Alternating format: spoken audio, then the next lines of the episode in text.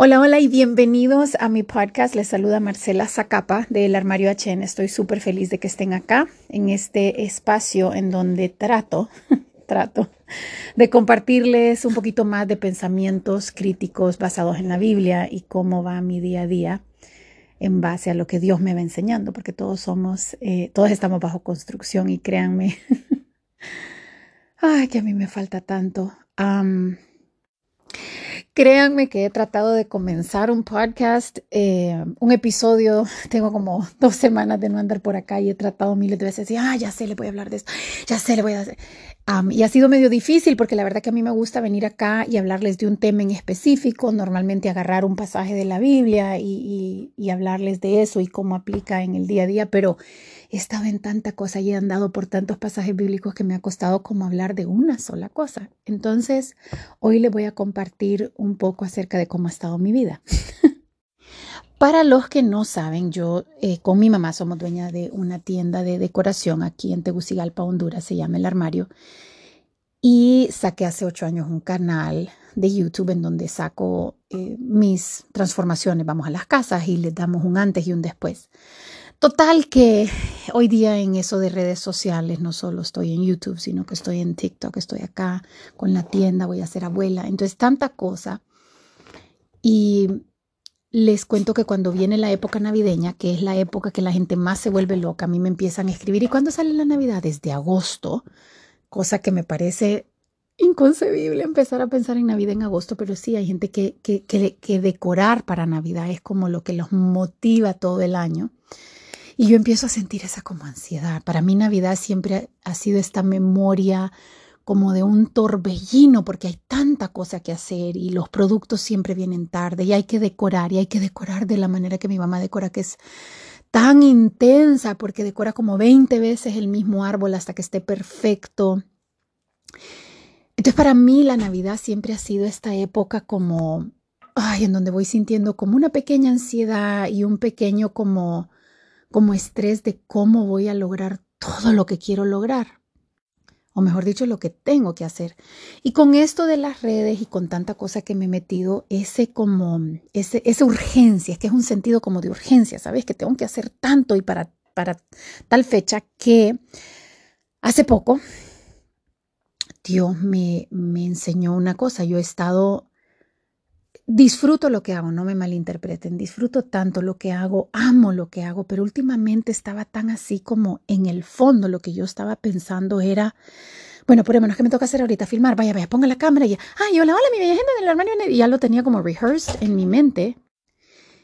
Y lo que Dios me hizo ver es que básicamente iba en el día como con un, una lista que tenía que chequear de las cosas que tenía que hacer.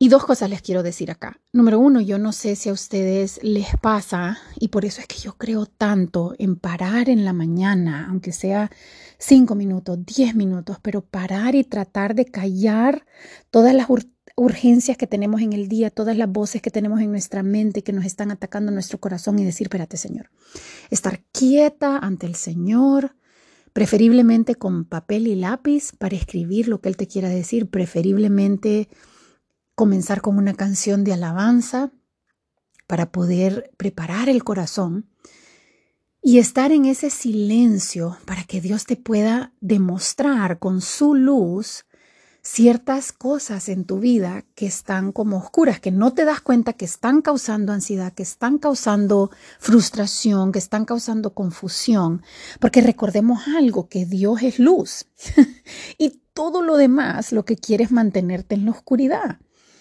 Entonces, en esos momentos en que yo en medio de mi locura pauso y le digo, Señor, ¿por qué? ¿Por qué está ansioso mi corazón? ¿Qué está pasando? ¿Qué está pasando? Y Él me muestra él me mostró que en efecto yo estaba... Y unas personas podrán decir es que estaba siendo responsable porque sí tenía mucho que hacer en mi agenda. Y sí, es cierto, uno tiene que ser responsable. Pero en ese afán de ser responsable, estaba empezando a cargar yo sola en mis hombros todo lo que tenía que hacer y estaba olvidando descansar en Él. Estaba olvidando por qué me tenía en lo que me tenía y cuál es el punto de esta vida. Este, el punto de esta vida no es cargar el peso del mundo en tus hombros. El punto de esta vida es deleitarte sabiendo que caminas de la mano de Dios y que Él tiene algo nuevo que mostrarte cada segundo. A ver, déjeme le repito eso. Yo no sé si usted va en el carro corriendo pensando que va tarde de algún lado. Yo no sé si usted está en su casa pensando en vez de estar escuchando esto, debería de estar haciendo ABCD. Pause un segundo y piense, Señor, o sea, como que pensa en la magnitud, no de esta vida, tu vida, que pinche 100 años lo más que vamos a durar. No, no, no, pensá en la magnitud de la vida. Pensá en desde el comienzo de la creación todas las civilizaciones que han venido y que se han ido, todas las personas importantísimas que han estado y al día siguiente no, ya no. Hace poco se murió la reina de Inglaterra y yo pienso irrelevante de lo que pensé de ella. ¡Wow! O sea, creo que... Eh, vivió tanto y vivió en un puesto tan importante que se codió con gente que hizo historia, que uno podría pensar, wow, la reina de Inglaterra era lo más eterno, lo más cercano a lo eterno que nosotros pensamos y duró menos de 100 años. Y estuvo, ahí estuvo y ya no está, y ya no regresa a este mundo. Entonces, pensá en, en tu vida en relación a ese magno ¿Verdad? Que a veces la Biblia dice que somos como esas florecitas que, que van, hoy están y no están, y aún así Dios cuida de ellas. O sea, pensá en lo pequeñito de tu problema, en lo pequeñito de todo lo que puedes lograr en un día. ¿Qué diferencia va a hacer en el macro? Y pensá en cómo aún así Dios se deleita en vos y tiene un plan y tiene un propósito que si se lo confías a Él, si vos le confías tus talentos, tus dones, tu agenda a Él, todo lo que vos hagas va a tener un impacto eterno. No sé cómo, no, no, probablemente no lo veamos acá, pero sí sé que cuando lleguemos ante su presencia, vamos a poder ver atrás a nuestra vida y decir, wow, eso que yo pensé que era tan insignificante, eso que yo pensé que no iba a causar gran impacto, fue lo que más impacto causó. Y por lo que yo más me afanaba y lo que más me estresaba, no fueron más que decisiones técnicas, decisiones diarias. Y lo segundo que quiero decirles es que lo primero es, es importante pausar y que Dios te dé como, como cuando los equipos de fútbol van y, el coach que ha estado viendo desde afuera les dice, mira, y hace los circulitos y las X y le enseña, es que este viene por acá y vos no te fijaste que venía por atrás. Ok, eso es lo que hace una pausa en la mañana de decir, ah, te da la estrategia de dónde vos estás y hacia dónde te quiere llevar y qué es lo que te está atacando. eso es importante. Pero lo segundo es que Dios cuando te revela algo, lo que te revela es una mentira que está arraigada en tu vida. ¿Ves? Es un ataque que vos ni cuenta te estás dando. Por ejemplo, para mí el ataque era, oh my God, tengo tanto que hacer que apurémonos, porque mientras más rápido lo haga, más rápido salgo. Y esa, que era cierto, porque en efecto es cierto, pero cuando Dios entra, te dice, mi reina, Recuérdese que yo no la tengo ahí como una hormiguita, simplemente produciendo, estando ocupada.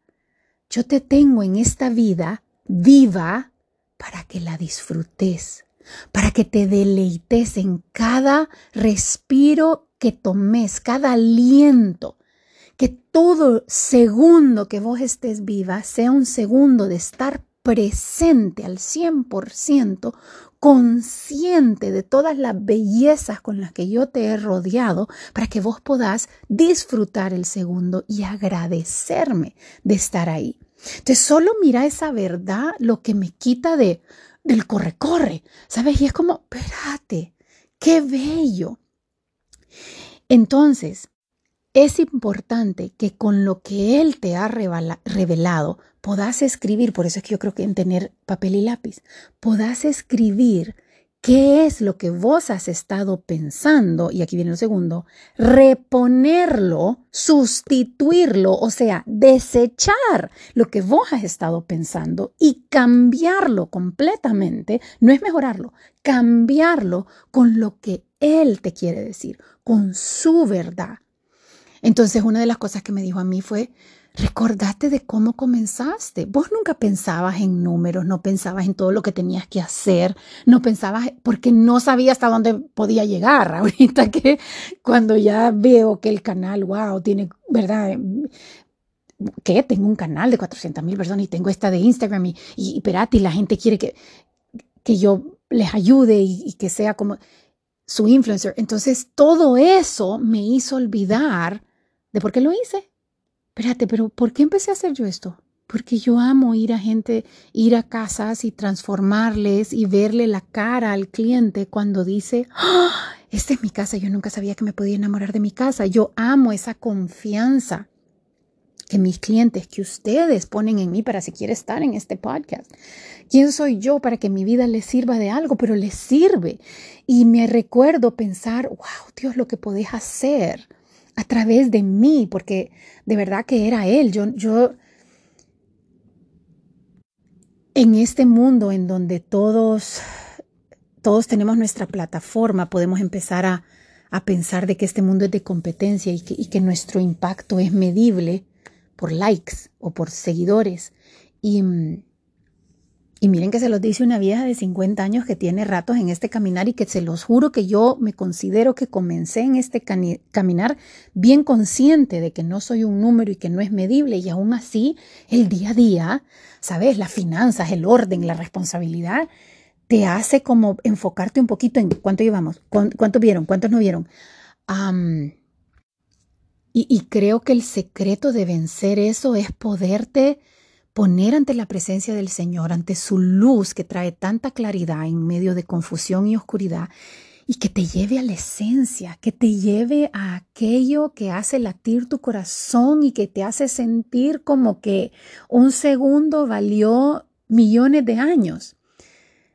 Y eso es lo que hizo a mí, me regresó a a por qué estoy haciendo lo que yo hago, porque amo los dones y los talentos que Él me ha dado, amo ponerme a su servicio y que sea Él quien me traiga no los clientes, sino lo que tengo que hacer, porque a veces era simplemente estar en la tienda arreglando o a veces estar en la casa leyendo un libro, a veces a veces era tener una conversación importante con mi jardinero.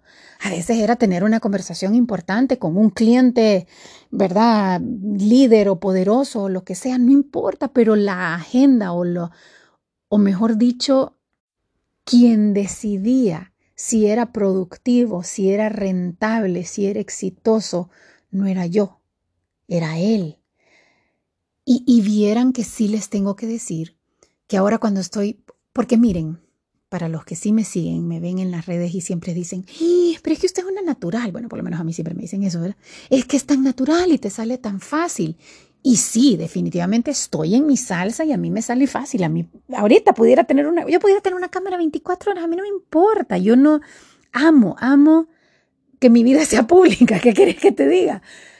Pero no nace fácil porque hay momentos en que vos estás nerviosa, no sabes lo que estás haciendo, no sabes lo que estás pensando, pero tenés que filmar un video. Y, y antes yo no, o sea, había llegado al punto en donde no pausaba, en donde era como, bueno, hay que hacer esto rápido.